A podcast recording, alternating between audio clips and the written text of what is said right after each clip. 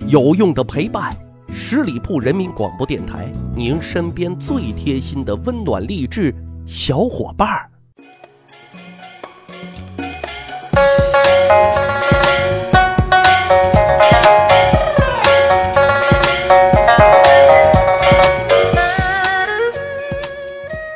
十里铺人民广播电台，长见识，长谈资，密史趣谈，我是大汉。马上就双十一了，全民购物的狂欢节呀！可是大伙知道吗？古人也聪明着呢，他们也有自己的购物狂欢节，还想方设法让你去剁手。所以啊，要是追根溯源，这购物狂欢节啊，绝对不是一个新鲜的概念啊！就连这种跳楼大减价的促销方式，那那也是古已有之。现在的双十一，从本质上来说就是人造的一个节日嘛啊！其实聪明的古人也会这一招。实际上啊，基本上任何一个大一点的古代节日都会被商人们所利用。可问题是，一年到头啊，也就那么十几个节，这种贸易交易啊，还是不够频繁。那怎么办呢？商人们就聚在一起交流，哎，想出一个好办法，决定啊，采用集期这种交易的模式。那什么是集期呢？集集中的集，期日期的期。通俗一点理解啊，就是人为选定日期进行集中交易。比如双十一这一天啊，其实说到这啊，有些朋友可能就熟悉了，这不就是我们常说的赶集吗？没错啊，现在很多地方仍然流行这种赶集的风俗，就是这一种交易模式的这种遗留。那我们现在的双十一本质上啊。也是网上赶集，大伙说对不对？好，那现在呢是平台搭建好了，人流也有了，怎样才能够把东西卖出去呢？接下来就是八仙过海，各显神通的时候了。其实说白了，一款成功的商品啊，往往和铺天盖地的这种广告是密不可分的。如今的商家们啊，如果要促销打折。通常的做法呢，就是打广告、贴海报；低级一些呢，就是让大喇叭循环的播放。其实，在古代，这些套路啊，就早已经是人尽皆知了。聪明的商人也会散发小广告，还有挂幌子等等啊。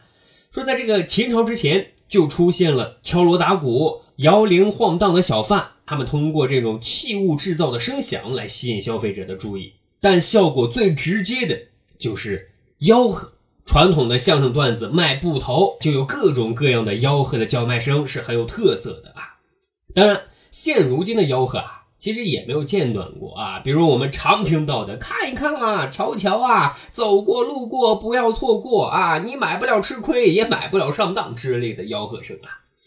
别说了啊，除了富有特色的叫卖声之外，古代商贩们要是搞起促销来，更是一把好手，五花八门的促销手段啊，能让你由衷的叹服。对于古代的消费者而言啊，除了不能用移动支付之外，哈，其他的方式，古代基本上都有。比如说，你可以先拿货再给钱啊，也就是通常说的啊，可以刷脸消费，还可以呢，先尝后买啊，反正呢就是要刺激你消费。当然了，还可以要求店家啊。让利销售，实际上呢就是跟他进行砍价啊，但是古代不叫砍价，叫销价啊，削苹果的削。另外呢，你还可以要求店家啊送货上门，那真是服务到家。其实最让人没有想到的是什么？就是他们在很早之前啊就开始来玩这个代金券抽奖购物，哦，很神奇吧？那时候人们把这种赠送的代金券叫做赠券呐，就是扩大你的消费；把这种抽奖购物叫做官普。这里特别讲一下啊，这个官普是什么套路呢？其实啊，就是商家把代出售的这个商品作为彩头，然后呢是商贩与顾客约定方式啊，比如说猜铜板钱的正反面等等啊，猜对了就能够免费或者以折扣价拿走商品。无论是字画、捐肾还是家具摆设啊，都可以采用官普的方式进行售卖。后来，官普的玩法呢也是越来越多，比如说抽签、摸奖等营销手段，那真叫一个层出不穷。说真的啊，很多期节目咱都赞叹过，说这个老祖先的智慧是无穷的啊，在营销领域他们也一样出彩。在古代。请明星代言，利用名人效应来促销商品，也是很普遍的一种广告形式。那根据《战国策·验策》记载说，同一匹马在伯乐没有看之前，在市场上待上三天都卖不出去。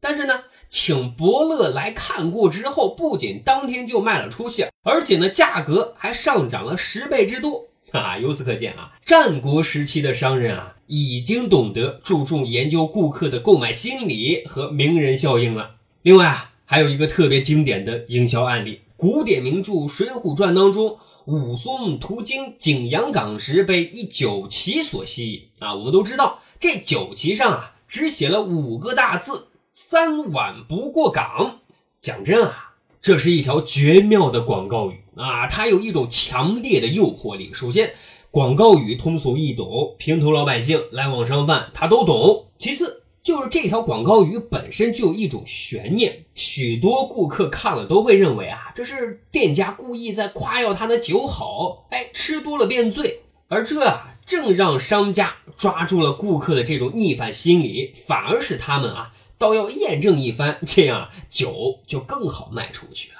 这么说来。在商品经济并不发达的古代市场，这样一个成功的刺激顾客消费心理的绝妙案例，应该说实为难得啊。